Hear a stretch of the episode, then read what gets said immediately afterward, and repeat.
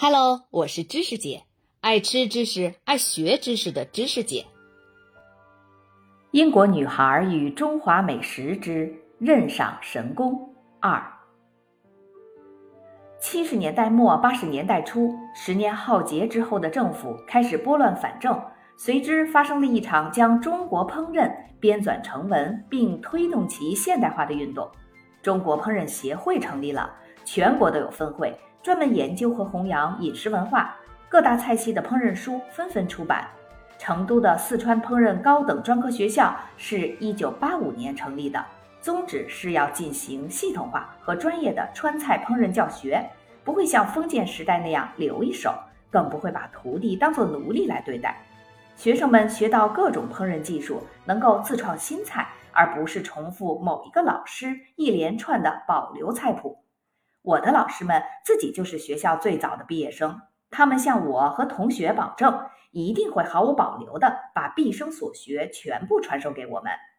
各个专业烹饪学院的创建是勇敢的现代化尝试，但旧时代的学徒制度阴影仍在。餐馆的厨师们仍然谈论着他们师从谁谁谁，师兄弟又是谁谁谁。很多人都觉得旧时的制度比较优越。旧社会的学徒和现在的学生差别，就像放养的土鸡蛋和饲养场的洋鸡蛋。一位年长的美食家这么告诉我：“烹饪学校出来的厨师更多，时间更短，但是味道不好啊。”按照官方规定，全中国的学校授课都应该使用规范的普通话，但实际上，龙老师和烹饪学校别的老师上课时全都用特别规范的四川话。反正偌大的成都，除了我这样的少数人，大家都是说四川话的啊。而且像四川这种偏居一隅的地方，山高皇帝远，谁管得着呢？快速的四川话像枪林弹雨般射向我，把我搞得高度紧张、精疲力尽。不过我已经在成都生活了一年，倒也掌握了一些字词句段。之前大多数人跟我说话的时候，都会用普通话。所以，这是我第一次完全融入四川方言。龙老师拿粉笔在黑板上写板书，我努力去理解那些不太熟悉的词语。他的字迹也不算清晰工整，黑板上常常是一阵狂草。我只能请求同学们帮忙，把那些字词一个个工整的誊写到我的笔记本上。下课后，我再翻字典弄懂。有时候，王女士会把笔记寄给我，我就拿去复印。空闲时间再跟上进度。嗯，四川话有点像蹩脚的普通话，普通话里的“诗”变成了“丝”，声母就像加热的软糖，拖得长长的。词句的结尾总会带上点儿化音，听着流里流气的。还有很多人呢了不分，f 呵不分，比如四川人说湖南省就会说成湖南省。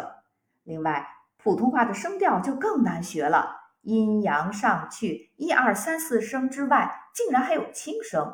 说普通话的时候不加声调，人们很难明白你的意思。你对别人说“请问”，别人可能误会你要亲吻。而在四川话里，这些标准的声调全都乱了套。四川话里还有普通话中完全没有的方言词汇，理解了之后倒还挺生动的。但一开始我可完全听不懂，没有变成 mayday，。什么变成沙子？我不知道变成不晓得，更别说五花八门的俚语和粗话了。幸好对川菜火一般燃烧的热情鞭策着我，不断调动自己的耳朵和舌头，迅速地学习着方言。很快我就刹了车，不再单纯学习普通话了。我在北京和上海遇到的人也会开始问我：“你为什么说四川话？”我还带着初生牛犊的勇气。一头冲进了专业烹饪词汇的大漩涡。专业的中餐烹饪是非常严肃、复杂和成熟的，就像法国人各种酱汁的做法特别正规，而且有很大的差别。厨房里的烹饪艺术也自有一套需要严格遵守的章法。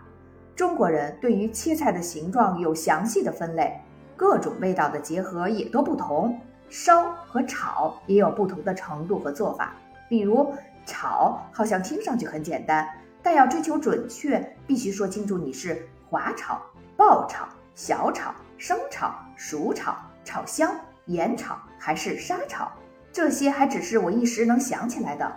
有本《川菜百科全书》列出了目前四川使用的五十六种不同的烹饪手法。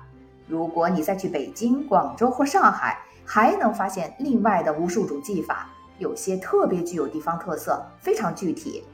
早在公元前二世纪，我那些铁器时代的英国祖先还住着茅草棚，吃着原始的面包、肉和稀饭的时候，根据湖南马王堆贵族墓葬出土的资料来看，中国就已经有十种烹饪和保存食物的方法了，更别提各种各样的切肉法、不同的烧菜与调味方式。中国人是真会吃啊，从古至今都是如此。龙老师和别的老师们写在黑板上的字，有的特别专业和生僻，大众的字典上根本找不到。我在大学里那些专注学术的学霸朋友，都帮不了面对烹饪学校教科书抓耳挠腮的我。他们不认识火字旁加一个监督的督，这个字就念督，意思是。将酱汁文火慢炖，发出咕嘟咕嘟的声音，形容羊肉味的“膻”字，当时也算是个生僻字了。我带着极大的兴趣，狼吞虎咽地学习着这些生涩难解的术语，把它们当作佛经来研究。因此，在中国做了很长一段时间烹饪学徒之后，我的词汇量可能是中国所有留学生中最奇异的了。我写得出某种很奇怪的菌类的名字。或者猪肉的古语，认得出某种元宝饺子，或者富有弹性的鱿鱼丸子的专用名，这让中国的专业厨师们都很吃惊。但是有些特别常用的词，我却不会写，比如银行账户、害羞、网球。如果您喜欢这个专辑，请您帮忙投出月票，并在节目下方长按点赞按钮，谢谢。